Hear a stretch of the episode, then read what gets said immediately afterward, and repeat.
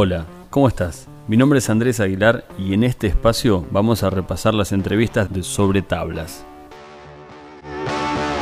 Este formato radial y multimedia repasa la actualidad política y social de Carmen de Areco, la provincia de Buenos Aires, Argentina y más allá.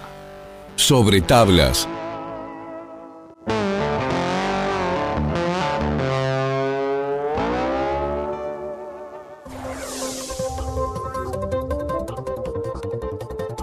A continuación, una charla con Andrés Moretti, el presidente de la coalición cívica ARI de Carmen de Areco. Y en este nuevo año volvemos a conversar con el profesor Andrés Moretti, nuevamente aquí en Sobre Tablas. ¿Cómo estás, Andrés? ¿Qué tal? Buenas tardes. Gracias por la invitación. Por favor.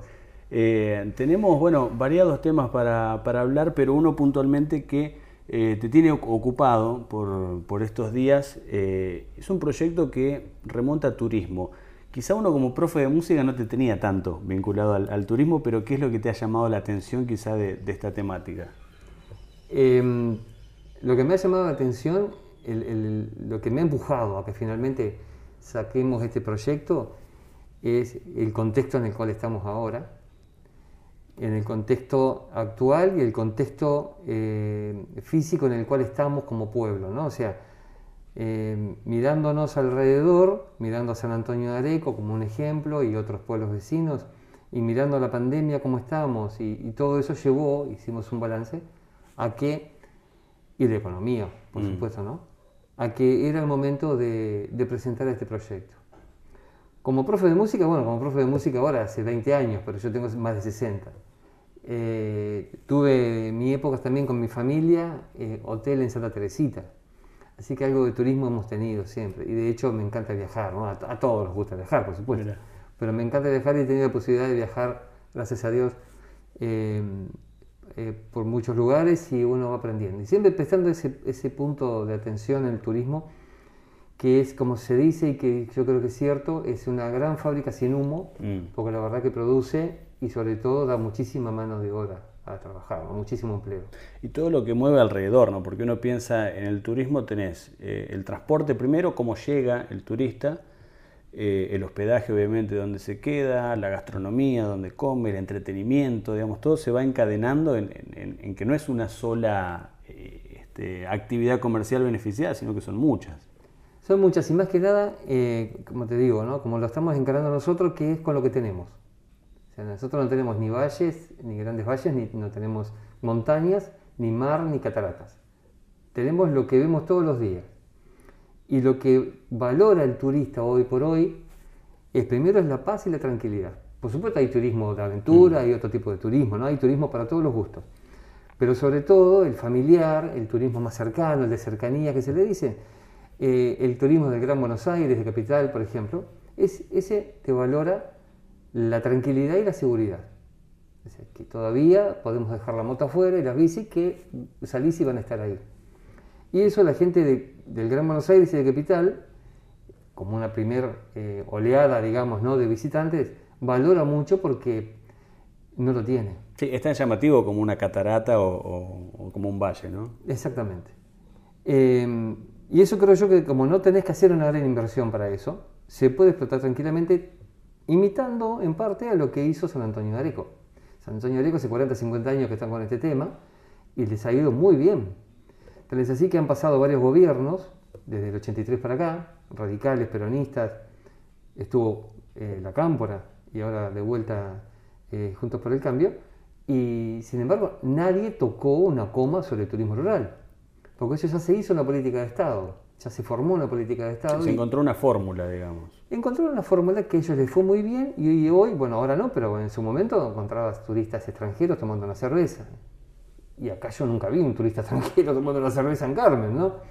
A lo mejor lo hubo, pero no, yo no, lo vi. Em, entonces, ¿cuál es la diferencia? Bueno, ellos fueron reglamentando y fueron haciendo las ordenanzas en la década del 90 junto con la Universidad de Buenos Aires y, con apoyo de La Plata en ese momento, de, la gobernación, y reglamentaron que, por ejemplo, el casco urbano, la zona urbanizada de Centra, eh, la zona céntrica de, San Antonio, la zona antigua, no se tocara nada y hoy te parás y parece que estás en el mil ocho y pico. Ahí, Tal ¿no? cual. Sí, le, le pones un par de, de Forté en, en- en cada cuadra y Sí, es un viaje al pasado. Mm. De hecho, han filmado películas, qué sé yo. O sea, eh, la verdad que en ese sentido, contrariamente a lo que se hizo acá, que acá Casa Vieja que había, Casa Vieja que se tira abajo, eh, recuerdo muchos íconos de, de- de casas viejas acá que se han tirado desgraciadamente abajo, habiendo alguna ordenanza al respecto que dijera que había que preservar los bienes, en- bueno, pero en realidad no se cumplieron y las casas ya no están. ¿Querés llamarle progreso? Llamarle lo que vos quieras, pero las casas no están.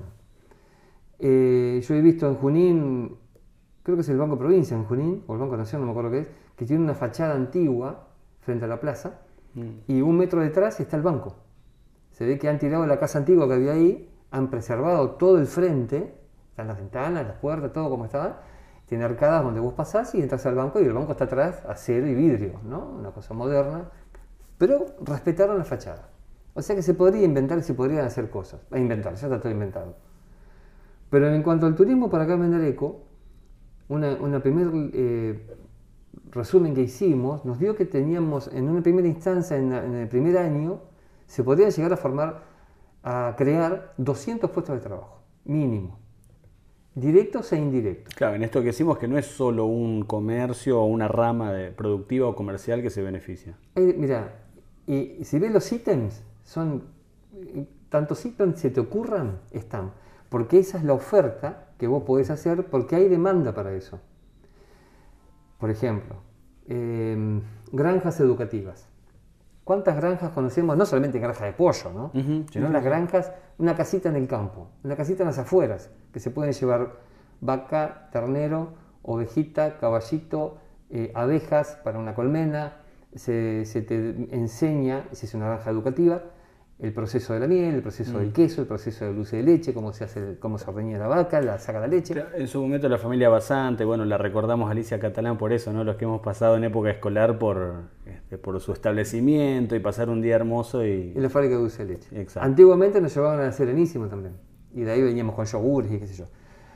Por supuesto, salvando las distancias, eh, acá no tenemos gente que hace dulce de leche, ninguna abuela hace dulce de leche. Bueno, pastelitos dulces.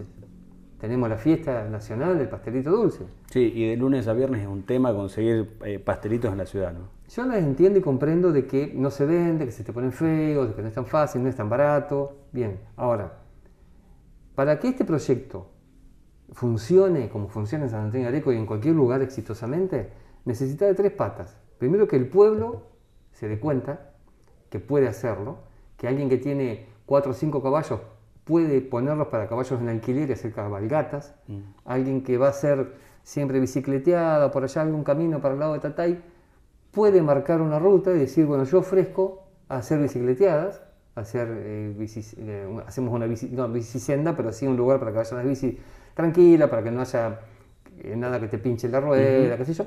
Hacer seguridad, ¿no? O sea, que tenemos un teléfono para que alguien te vaya a auxiliar si, si te pasó algo. O sea, armar, que la gente pueda armar eso, ese proyecto, que cuando llegás con la cabalgata o con las bicis para el lado de, de Boín, o, o vas a comer a alguno de los restaurantes de Boín, o si te está esperando abajo de una planta ya con un asado, listo, o si es la tarde con un vermú, con una mateada, con lo que quiera el, el, El visitante, visitante. Vos le preguntás antes si es celíaco, si es vegano, qué sé yo. Bueno, vos tenés que tener preparados los menús y cada cosa. Todo eso es trabajo, Sí, y coordinar, ¿no? es coordinación. Entonces precisas que la gente se le crea. Segu- Segundo, el municipio, por supuesto, porque el municipio es el que va a terminar ordenando, es el que tiene la página de la municipalidad, es el que tiene los contactos en provincia y en nación para los entes de, de turismo, para poder vender, tenés que vender el pueblo, tenés que salir cada vez que salga el intendente a algún lugar, tiene que ir con un montón de folletos, carpetas, lo que fuere, y con su eh, secretario de turismo a vender el pueblo. Y tercero, el Consejo Deliberante. No hay ninguna ordenanza en Carmen de Areco que regule ninguna actividad turística.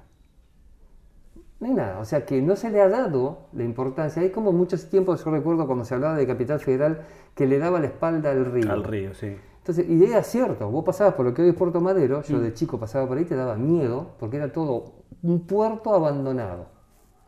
Era así lo que yo conocí.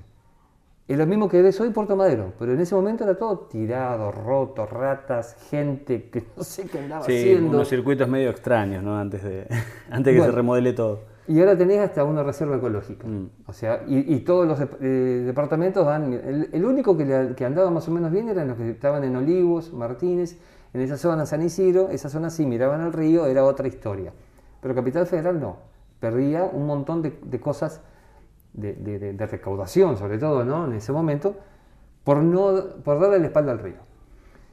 Acá estamos haciendo lo mismo, le estamos dando la espalda al turismo rural, que es justamente algo que nos puede generar mucho dinero, no solamente mano de obra directa, porque acá con un monotributo vas para adelante, porque vos lo que necesitas es estar registrado, necesitas, ¿por qué? Porque cobras por el celular, porque Sí, hoy hay métodos, la pandemia nos ha volcado a métodos, a billeteras virtuales, un montón de cosas.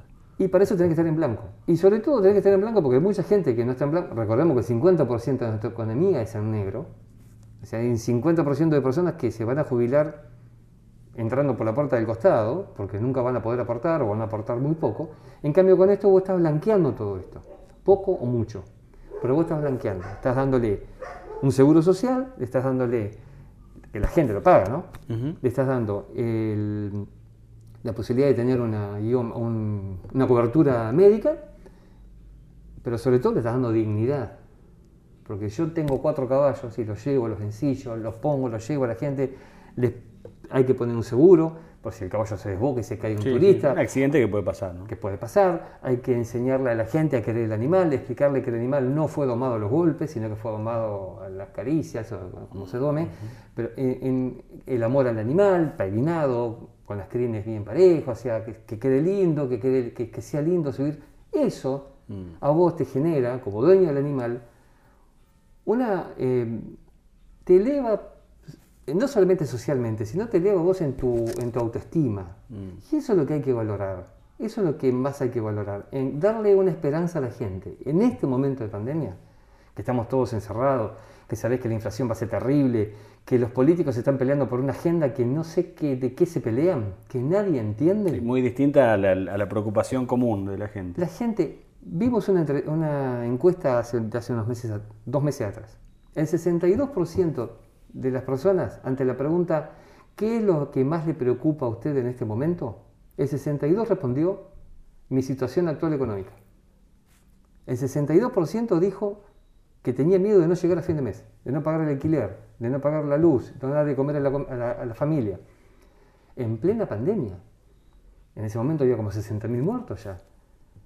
Y vos decís que hubiera sido primero y la vacuna, el contagio. Sí, más allá de la cuestión sanitaria que es real y es un- ese sí es un problema de todo el mundo, ¿no? Sí, pero para no hacer leña del árbol caído, ¿no? Yo, lo que dijimos, bueno, nos, tenemos que dejar de lado de eso y hablar de lo que a la gente le preocupa. Y a la gente lo que le preocupa es eso, es perder el trabajo, es no encontrar otra cosa. Y vos ves, lo que te dice la, la pantalla y lo que, te, lo que te dice la realidad, es que va a ser muy difícil. Mm. Esto que estamos proponiendo el turismo rural, por supuesto que esto es, no precisás un gran capital, sino es con lo que tenés. Claro. con lo que vos conocés, pero sobre todo hay que profesionalizarlo. Mm. Este proyecto viene con, eh, con charlas y con, y con eh, eh, sobre todo con, con, eh, cursos, perdón, no me salía la palabra, con charlas y con cursos que se van a hacer con gente que está en estos momentos en municipios que tienen turismo rural. Eh, desgraciadamente hay que, hay que ir por la parte política, porque la parte política es la que me dio a mí las amistades y el conocimiento para decirle, che, ¿por qué no vienen a hacer un- una charla? Mirá que hacer, vienen, va, todo por Zoom, ¿no? ¿Por qué no hacemos ese no tengas ningún problema? Y lo vamos a hacer. Introducción al turismo rural, ¿no?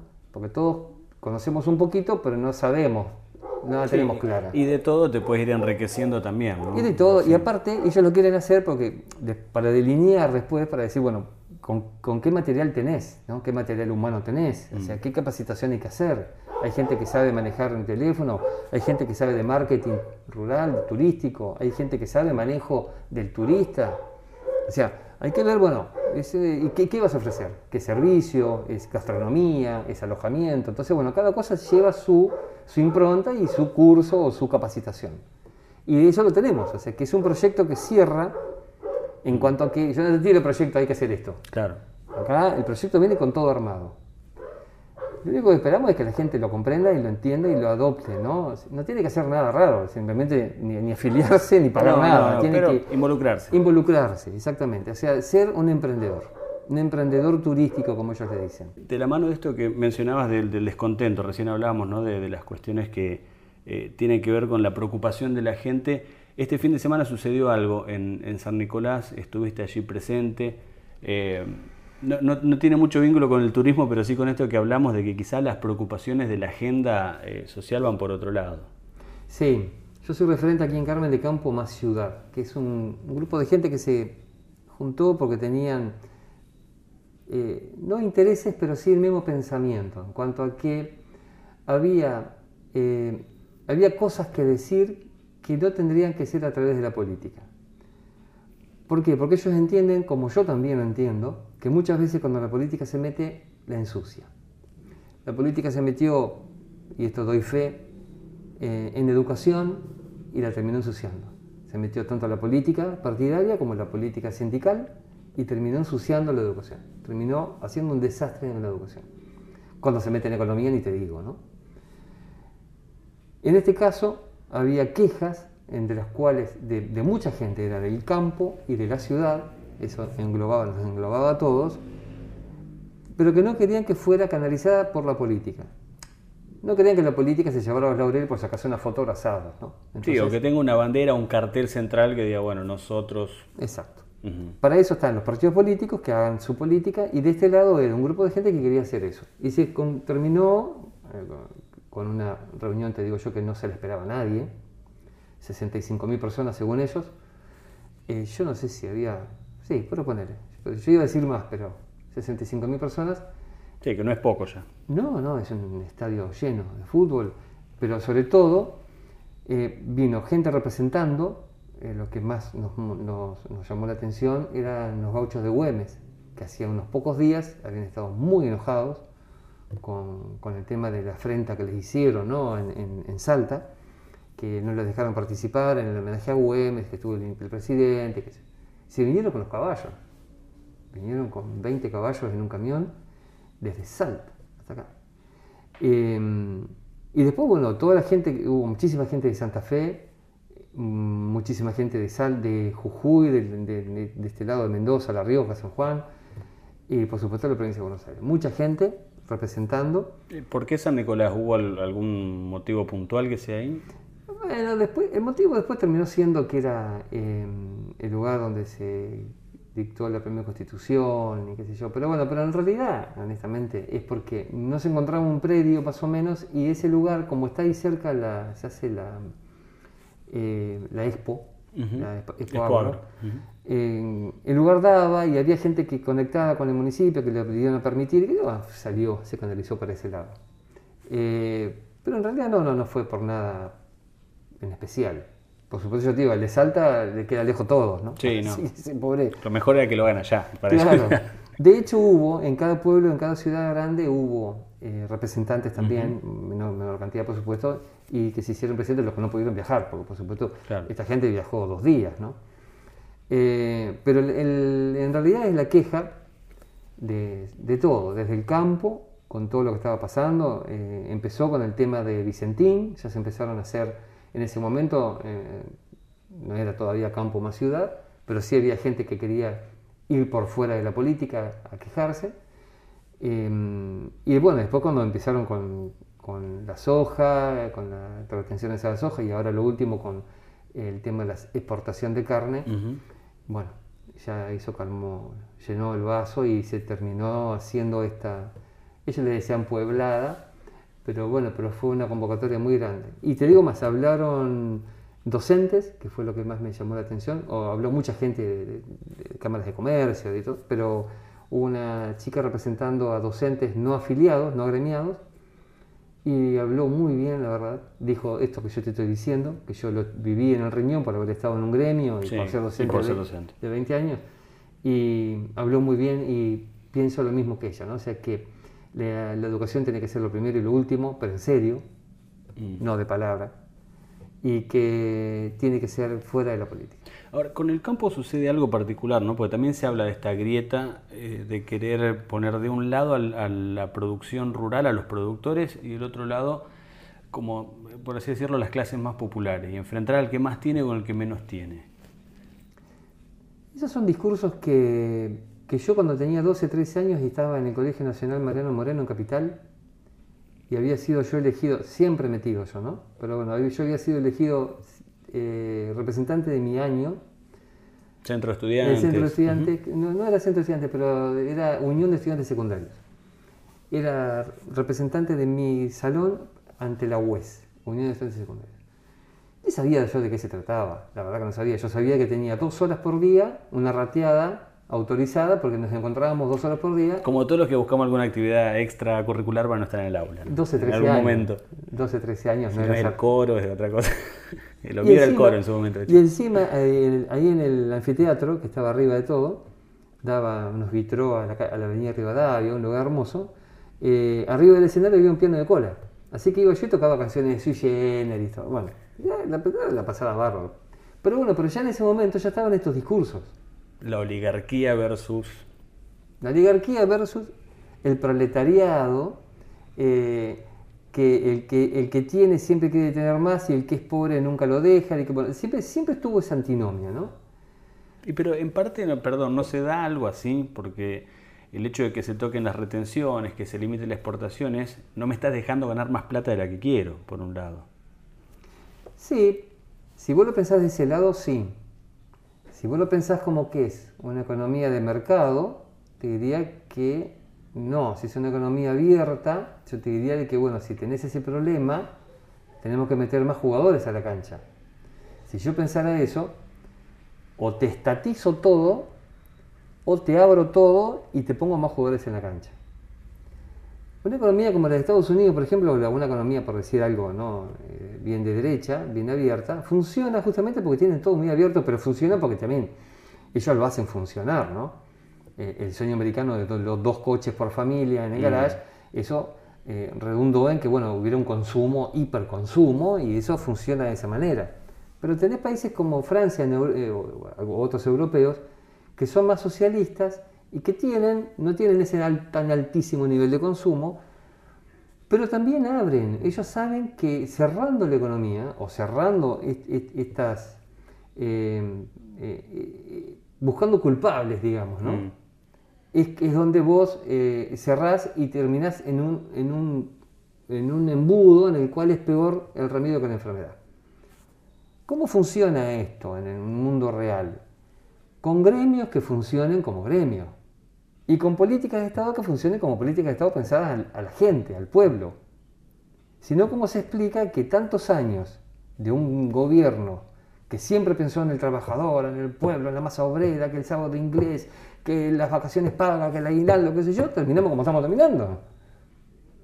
Y que no es un gobierno ajeno al peronismo, digamos, viene justamente del, mismo, del mismo manual. Si decimos que hace 70 años viene gobernando el peronismo y estamos como estamos, si decimos que Cuba fue un ejemplo, y mira cómo lo que está pasando en Cuba, si decimos que la Unión Soviética, el comunismo, el socialismo, cayó el muro de Berlín, cayó China la única, pero no me va a decir que China es comunista.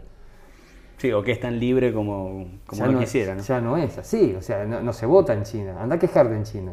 Anda a usar Internet en China. Bueno, hay una limitación en el acceso a la información que eso es, bueno, es grave también, ¿no? En una sociedad de, de la comunicación. Y con 1.700 millones de habitantes, o sea que no es poco, no es Cuba. Eh, eh, es, tremendo, pero yo creo de que eso es, eh, eso de decir que el, poner al que tiene enfrente al que no, yo no tengo nada, o sea que yo no es que esté defendiendo al que tiene como si yo tuviera mil hectáreas de campo, ¿no? pero nada tengo, pero no es que los defiendo porque sé también que hay muchísima, muchísimos empleados en negro dentro de los campos. Claro, también cuando, cuando se pone ese, ese axioma de todos somos el campo, la realidad es que no, el campo son cinco multinacionales que se la llevan todas. O sea, ni siquiera en Carmen Dareco el que es productor, ni es millonario, eh, ni exporta, ni, tiene acciones en la bolsa, como si la tienen las empresas que son las que le compran el producto al campo. El que tiene 40, 50 hectáreas, como son muchos acá en Carmen Dareco, tiene más un problema que una solución en mm. esas 40, 50 hectáreas, porque no te da para una gran producción, no te parás, tú tenés que trabajar otra cosa, tenés que tener ingresos para otro lado, porque la verdad es que cuando vos vas a levantar la cosecha, los números no te cierran. Pero sí, lo que yo quiero decir es que todos somos el campo para encerrar y hacer un cuadrado más grande y más sólido, ¿no? Lo mismo sucede del otro lado con que son todos malos. Entonces, esto es como que te lleva a la famosa grieta de decir, necesitas un enemigo, necesitas ponerle nombre, apellido y rostro a tu enemigo por el cual vos no estás cobrando lo que, estás cobrando, lo que tenés que cobrar, por el cual vos estás enfermo y tenés los hospitales que se caen a pedazos. Eso es culpa de... Claro, o yo no progreso porque, ah, mira, aquí él cambió la 4x4. Claro, porque él cambió la 4x4. Y, y, yo, que ahora que soy semi eh, granjero rural, sé de que si no tenés una buena 4x4, hay días que no entras al campo. Y hay días no, que no es lujo ya. No, es, un lujo. Sería un lujo el que tiene la, 4x4 que tiene techo corredizo, que bueno, eso sí. Pero esa generalmente no va al campo. No, Esa es acá, en el pueblo. Pero en, el campo tenés que ir con algo, porque si no, si no, no entras. Sí, y no entrar es no laburar. No laburar y se te mueren los animales, se te cae la producción, o sea, eh, tenés todo un problema.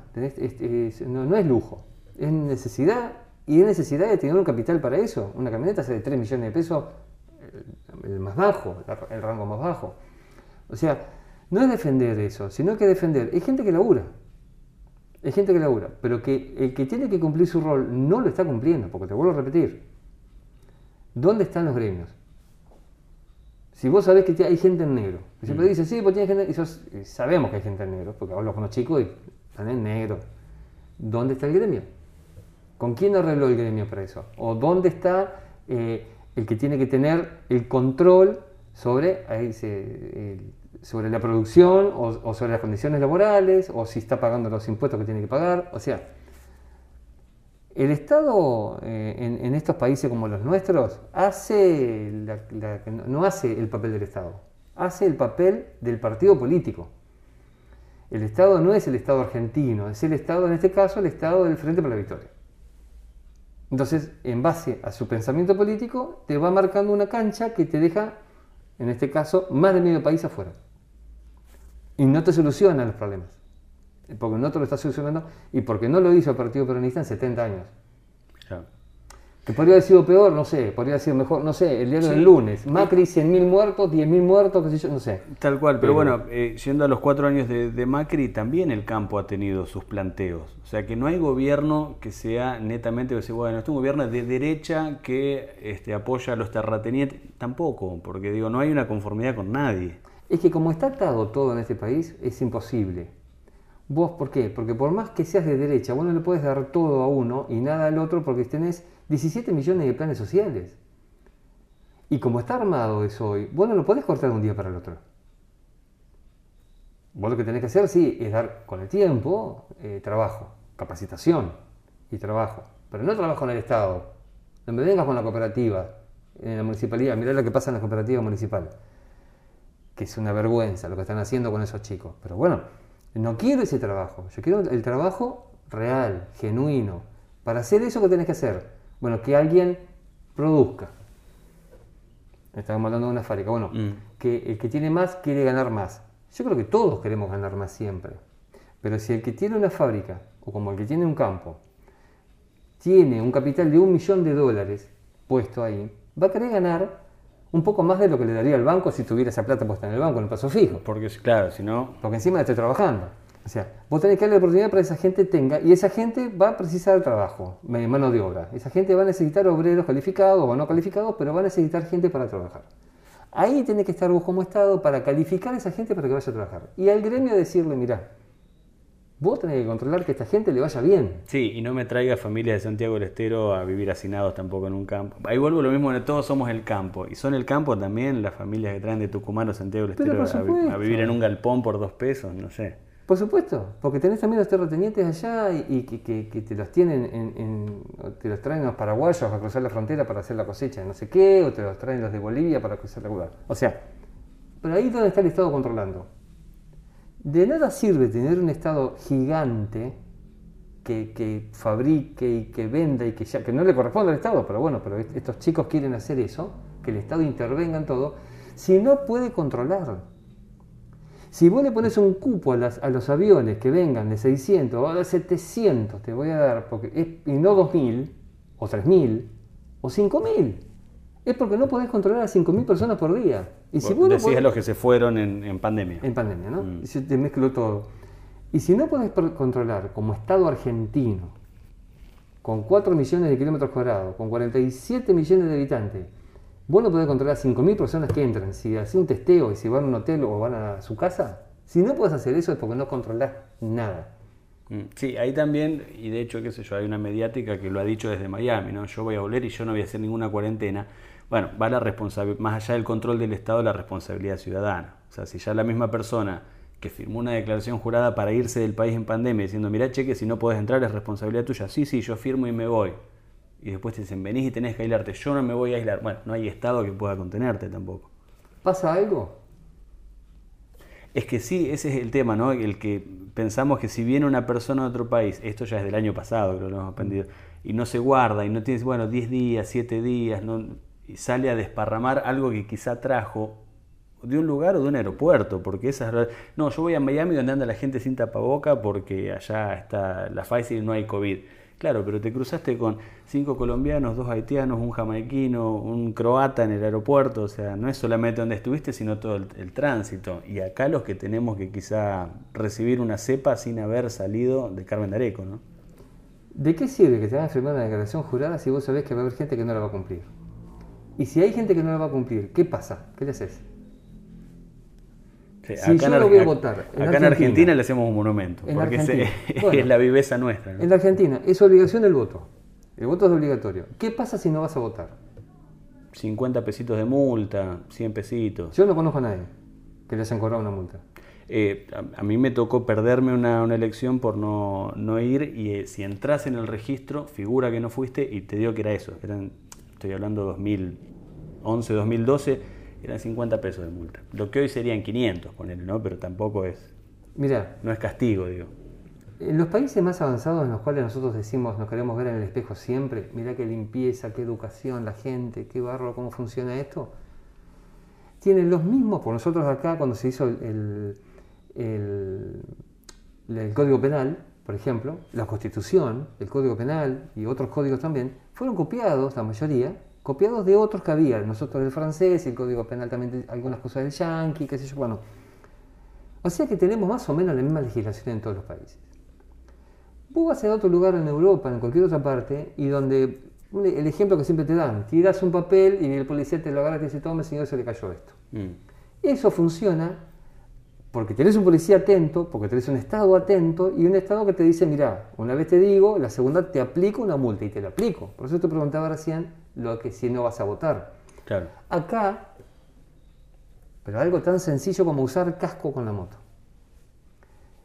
Y vamos a estar dando vuelta con el mismo tema. No te cargo nasta si no venís con casco y qué sé yo. Me qué. lo pongo para ir a cargar Me y lo después en pongo. la esquina A me mí lo me saco. digo, préstame el casco que voy a echar nasta. Y agarran el casco, van a echar nasta y me lo devolvieron. O voy con el casco en el codo a, a cargar O nada. sea, ¿de qué sirve yo que te firme una declaración jurada si yo no estoy concientizado o no creo en esto que yo estoy firmando? O no creo que el casco me vaya a servir de algo. Sí, o no hay cas- castigos, un decir, no hay consecuencia No hay en si no la cumplo. No hay consecuencias. Eh, lo que nos pasa, el, el- el- el- el libertinaje que hay hoy, ahora también hemos pagado porque pandemia, pero vamos desde verano, el libertinaje que hay, las ganas de salir y de hacer y de consumirse los 44 litros de cerveza que no me tomé en todo el año, en una sola noche, eso es porque no hay ninguna, ninguna consecuencia de tus actos. Argentina, se- en los últimos años, y lo veo como docente, se ha pasado de algo muy severo, muy estricto, como fue una dictadura, en la cual estábamos todos tipo milico, en el colegio, en todos lados, a hacemos la que se nos place, que total no pasa nada. Y realmente no pasa nada. Entonces, ¿para qué querés un Estado más grande si no puede controlar? Yo quiero un Estado chico, pero que controle. Ponemos la regla del juego, se cumple, está escrito, hay una justicia que te hace cumplir y hay un Estado que hace cumplir. Y listo. Sobre tablas. Si llegaste hasta acá, quédate otro rato y no te pierdas lo que falta. De los últimos minutos que nos quedan y quizá de, de lo más jugoso para este año, ¿no? porque hablamos de, de- en, en qué estás, en qué has estado en estos días, pero también a, a futuro estamos encarando un, un proceso electoral en el que, bueno, uno te tiene como referente, como ex concejal, eh, y pensando también en algunos partidos que tienen quizá un poco el, camino más allanado, uno ve un vecinalismo, hablo a nivel local, ¿no? El vecinalismo es puertas adentro del vecinalismo, hoy el Frente de Todos también tiene una conducción un tanto definida, y Juntos por el Cambio eh, tiene muchas voces también, si se quiere. Ah, el radicalismo viene de una interna también, que lo hemos hablado con, ellos. Eh, ¿En qué etapa está la coalición cívica? La coalición cívica haría aquí en, en, Carmen de Nosotros estamos en este momento, en el, te diría que en uno de los mejores momentos, porque estamos creciendo. Eso que Carrió está como siempre, ¿no? un poco guardada, un poco sale a la, a arena política cuando, cuando pasa algo, pero eh, por supuesto que la figura de ella siempre está y siempre va a estar ahí a, nuestras espaldas, pero eh, estamos en el mejor momento porque estamos haciendo afiliaciones y estamos con definiciones fuertes, ¿no? Definiciones fuertes en cuanto a que, por ejemplo, esto de la grieta que hablábamos recién, nosotros estamos del lado de la producción, del, lado del que trabaja, del lado del que hace las cosas bien, del lado del respeto, del lado de la ética, del lado de la república, como dice ella siempre, o sea, respetar las instituciones que funcionen las instituciones. Cuando uno dice esto es que funcione la, justicia, que no vengan, que a los jueces le pegan carpetazos o lo llaman por teléfono, que funcione la política, no que haya dinero por abajo de la mesa para votar o no votar una ley. Lo que todos sabemos y no queremos, nosotros estamos de este lado. Eh, ¿Dentro de Cambiemos está la coalición cívica hoy en día? Sí, sí, estamos, estamos más fuertes que nunca. Lo que pasa es que en esta época que hay definiciones de interna, que yo quiero, que yo no quiero, hay mucho juego de egos, en lo cual también está mi ego también, por supuesto, y que hace que, bueno, a ver quién, quién vale más ¿no? en este momento, mm. quién cree que vale más. O qué lugar me toca también. ¿Qué lugar me toca? Porque eh, yo soy fulano, ¿no? yo soy Andrés Moretti y yo quiero estar acá. Eh, la realidad es la urna. La realidad está cuando das vuelta a la urna y contar los votos. Si es que no hubo trampa, eh, esa es la realidad, es la única. Ni las encuestas, ni el sondeo, ni nada. Pero Coalición Cívica está y estamos adentro, estamos en continuo contacto con, por supuesto, con los radicales y ahora que, pudieron hacer esa interna eh, que, salió, que, bueno, que la interna realmente era más de arriba a nivel nacional y provincial que otra cosa, pero bueno, pero acá también la hubo y, bien, nosotros estamos bien, estamos posicionados, además te digo, estamos con muchas ganas de, de ya de estar liderando un cambio de alguna manera. ¿no? Eh, hablando de ganas, lo, hablamos, me parece que el año pasado, en, la entrevista también para este ciclo, ¿te ves con ganas de volver a, la banca? No, sin duda, sin duda, y más que nada con este proyecto de turismo rural, porque alguien tiene que llevarlo adelante. Esto tiene que ser una política pública, como yo te dije recién en San Antonio de Areco, como lo hicieron ellos. Tienen que pasar los gobiernos, pero tiene que quedar la impronta de que Carmen de tiene turismo rural. Y, ese es un proyecto que necesita de las ordenanzas y necesita de, un, grupo político, de unos concejales, que lo lleven adelante, que lo lleven por lo menos a la discusión, llevarlo a la discusión y llevarlo para que la gente lo pueda ir mejorando y la política lo vaya obligar a la política a hacer lo que tiene que hacer. Eh, ¿Y esa discusión en el Consejo cómo la ves hoy en día? Porque uno te recuerda también en, tus épocas de, concejal y un gobierno eh, vecinalista, eh, y eres una persona muy activa en, la discusión. En la discusión no digo en la pelea, sino en el debate, en preparar temas, en investigar, en llevar, este, en plantear situaciones en, el recinto. Yo creo que debe ser eso también mi, formación como docente, ¿no? Primero como, como, como monotributista, y después como docente. Uno tiene que, en este país tenés que pelearla y tenés que hacer las cosas bien, porque cada 10 años nos fundimos todos, ¿no? Cada 7, cada 10 nos fundimos. Entonces es un péndulo que va y viene y vos vas aprendiendo. Esto los alemanes no lo tienen, los holandeses tampoco. Se lo pierden. Ellos, se, pierden, esa adrenalina, ¿no? Eh, algo, algo tenés que decir, pero el la realidad es que por eso este proyecto de turismo rural, uno no puede tirar un proyecto y, ah, mirá, qué chanta que es, me tiró el proyecto, pero ahora que está vacío de contenido. No, acá eh, se hace todo el proyecto con moño y todo, ¿no? Y después, bueno, lo ponemos ahí para que la gente lo discute y lo mejore, porque eso es lo mejor de una discusión, ¿no? Que, pero sí, tengo muchísimas ganas, no solamente con este, hay otros proyectos de obra pública que son espectaculares y que tienen la financiación, que se puede hacer no ir a La Plata a golpear o ir a Nación a golpear, a ver, estoy amigo del secretario, del Mm. secretario del ministro, no. Que está bien, también puede ser, por supuesto, no, no vamos a decir que no, pero algo real, que la gente lo vea, es que decir, bueno, mira, haciendo esto se puede sacar el dinero por acá y se puede hacer por parte. Si viniera dinero de Nación, se hace en un año, pero si lo hacemos nosotros, tardaremos cinco, tardaremos 10, pero va a haber una política pública que el intendente que venga diga, mira, yo tengo que terminar esta obra. Claro, algo va a quedar, Que va a quedar. una proyección. Cuando yo era chico y venía Carmen, eh, veníamos con el tren. Y el tren pasaba, entrando a Capital, ya en Capital, generalmente de noche cuando volvíamos, eh, pasaba por un lugar descampado y había un edificio en el medio que yo siempre lo veía oscuro, no vivía nadie ahí. Siempre lo veía y digo, ¿qué será eso, no? En el medio del descampado. Y un día, después de tanto verlo, le pregunté a mi abuela, que era con que viajaba, ¿y qué es eso? Ese será el albergue Warnes, me dice ella que se estaba haciendo en la época de Perón, iba a ser un hospital de niños, modelo en Sudamérica, o qué sé yo qué más, una obra monumental, un edificio inmenso, varios pisos para arriba. Eh, pero cuando cayó Perón, vino, eh, vinieron los militares, la Revolución Libertadora creo que era, y dijo, no, esto lo hizo Perón, lo empezó Perón, esto queda acá, nadie, nadie lo sigue. Yo ya pasaba en los 80, 70, 80, así que ya hacía 20, 30 años que estaba eso ahí.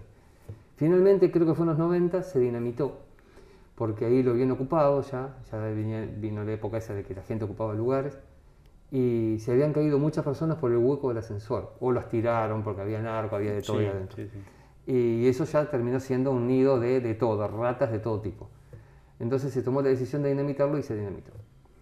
Y eso me marcó a mí, digo, pero qué estupidez, porque perdón por la palabra, pero qué estupidez humana es dejar tantos millones de, de- y horas de trabajo y, y futuro, lo que podría haber sido realmente un hospital de ejemplo, todo porque lo había empezado fulano, Perón o quien fuere. Mm. Y eso quedó y se terminó dinamitando. Digo, eso no tiene que pasar, porque no tiene sentido común. No me puedes decir la política, porque viste la política. No, no, no. Eso es estúpidos que estuvieron sentados en un lugar que no le correspondía. Estuvieron en el momento y en el lugar equivocado. Porque eso se tendría que haber terminado y tendría- No te digo poner la foto de Perón, no te gusta Perón, bueno, no le pongas la foto, pero terminame el proyecto. ¿Entendés? Yo recuerdo, y esto a favor de Macri, no soy macrista, pero sí debo de- decirlo, que cuando se inauguró una vuelta, una eh, estación, eh, creo que en la parte eléctrica del Roca, una- un tramo del, del Roca eléctrico, lo llamaron a, a Randazzo. Y Randazzo estuvo en la foto del día de inauguración. Porque Randazzo había sido el de la idea y el que había comenzado. Y lo el que negoció los trenes, trenes argentinos, que fue el cambio de, de firma. Claro. Y para ese día estuvo, y el otro día Facebook me lo recordó. Estaba la foto de, de Macri con sus ministros y Randazzo, que estaba vestido así medio informal, así que ve que fueron a la casa, lo sacaron y lo, Sí. pus- y lo llevamos a la foto. Estaba tomando un café por ahí. Y, y, bueno, y estuvo, me pareció un gesto enorme de alguien que no podés renegar de eso, porque si vos estás pensando en la gente, Mm. Vos podés ser político, vos podés tener tu, tu perfil, vos, todo lo que vos quieras. Claro, pero- esta idea de continuidad, ¿no? y la idea de la continuidad. Y es lo que quiere la gente. Y que aparte que yo también quiero. Yo también soy gente como vos, ¿no? Yo también quiero un hospital como la gente, y quiero la educación como la gente, y quiero seguridad, y quiero todo.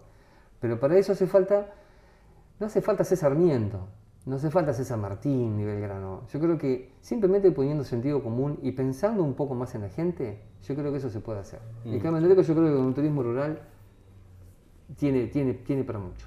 Eh, nos quedan días eh, para, para que se conozcan ya los nombres de, de las listas.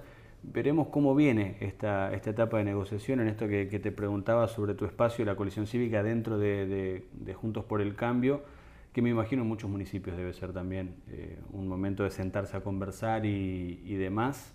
Así que bueno, veremos si, si Moretti figura allí en, las, Sí. en la lista. Yo creo que sí que va a figurar. Este, nunca romper, siempre vamos a negociar. Yo, como dicen siempre, ¿no? Siempre es preferible, decía mi viejo, una mala negociación que un buen juicio. Entonces él siempre decía eso y tenía razón. Es menos costoso. Es menos costoso, porque hay, hay muchos abogados del medio y eso es lo que te mata. Entonces él siempre decía, tenés que sacar esa cuenta y es preferible un mal juicio, que vos quedes como que hiciste un mal arreglo y no un buen juicio. Uy, perdón, yo toqué.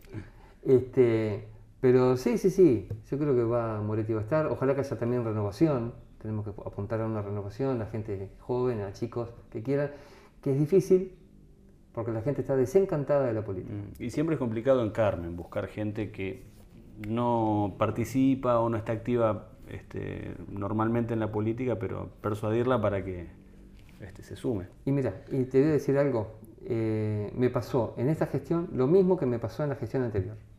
En la gestión anterior, durante los, eh, algunos años de, de la gestión de Scansi, de SNAC, había gente que trabajaba en la municipalidad que eh, simpatizaba con nuestras ideas y que yo fui a hablar con ellos, ¿no? Decir, che, mirá, ¿no querés participar? Que yo, mira, yo participo de afuera todo lo que vos quieras. Pero el nombre no. Pero no me pongas adentro porque me, hace, me van a hacer la vida imposible, porque a fulano se le hicieron, a mengano se le hicieron, a sultano se le hicieron. No te digo que me echen, eso fue lo que me dijeron dos personas en aquella gestión, pero sí capaz que me mandan a, a peinar pingüinos, como decía mi abuela, al sur. Capaz que me mandan a algún lugar, que yo no, a una oficina que yo no quiero. Y con esta gestión me pasó lo mismo, pero peor todavía, porque eran dos personas, una en el hospital y otra en el municipio. Me dijeron, no, no, porque a mí me echan. Directamente me Directo. echan. Directo me van a echar. Así que no, colaboro de afuera, ellos aportan para los proyectos porque están en salud y qué sé yo, pero no quieren intervenir, que no aparezca el nombre, porque tienen miedo que las echen. Esto es lo que ha sucedido, más el descrédito político, el descrédito de, de- de- de los políticos eh, indecentes, ¿no? Ha hecho que la gente de, de- de bien diga, no, más vale me dedico a la mía, me fijo mañana cómo puedo ganarme un mango más Y que se involucre otro. y que se involucre otra y no quedar mal o quedar pegado con algún político que realmente yo no.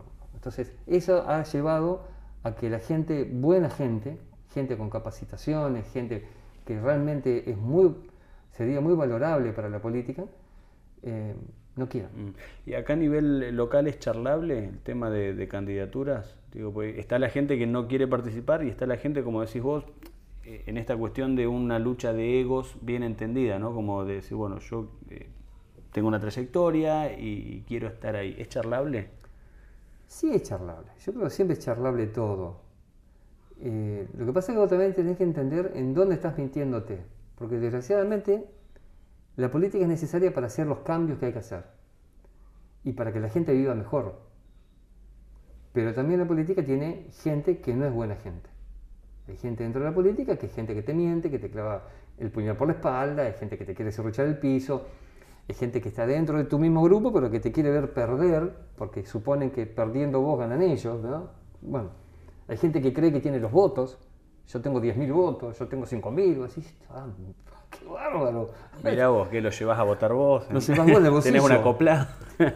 Eh, no sé, hay, hay de todo, ¿no? Pero uno tiene que tener, el tema es uno.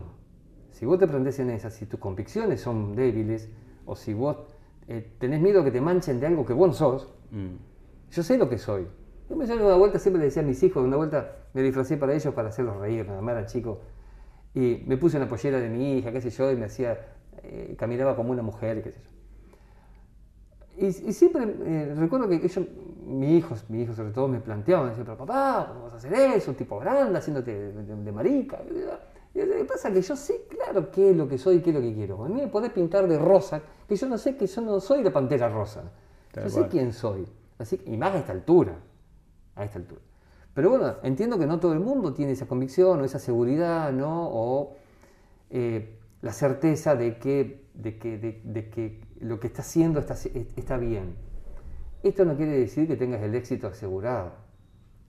Mm. Lo que sí quiere decir es que yo a la noche duermo como un bebé, porque no le debo nada a nadie, porque hice todo lo que tenía que hacer y di hasta el último, el último aliento por quien tenía que hacerlo. En esto de dar también te ha tocado ceder, digo, no, no solamente dar, sino momento de decir, bueno, no al costado, pero momento de que otros por ahí avancen. ¿Pensás que este año es, es un año de recuperar por ahí ese terreno?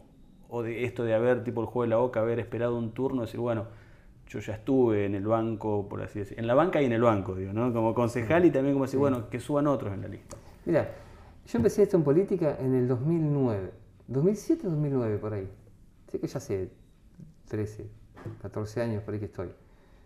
Y he pasado por todos, ¿no? He pasado por, por varias, he- me he caminado todo y por ser docente he, he intervenido en un montón de cosas.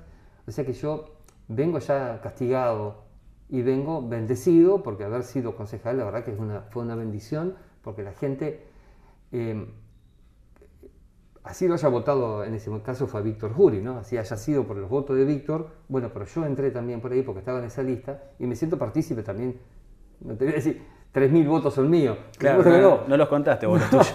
Pero, eh, pero sí, yo entré gracias a eso y gracias a esa lista, a Víctor que encabezó y a todos los que estábamos atrás, eh, yo pude entrar. Y eso es una bendición. Realmente estar en ese momento, un momento histórico y, personal espectacular, estaba muy bueno. Ahora, yo creo que es momento de, eh, no soy tan necio, si tenemos en Juntos por el Cambio, tenemos un candidato que realmente es superior, un candidato que realmente vos ves que va a ganar la elección caminando, el número puesto. Como el número puesto, el mm. caballo del comisario, lo que vos quieras.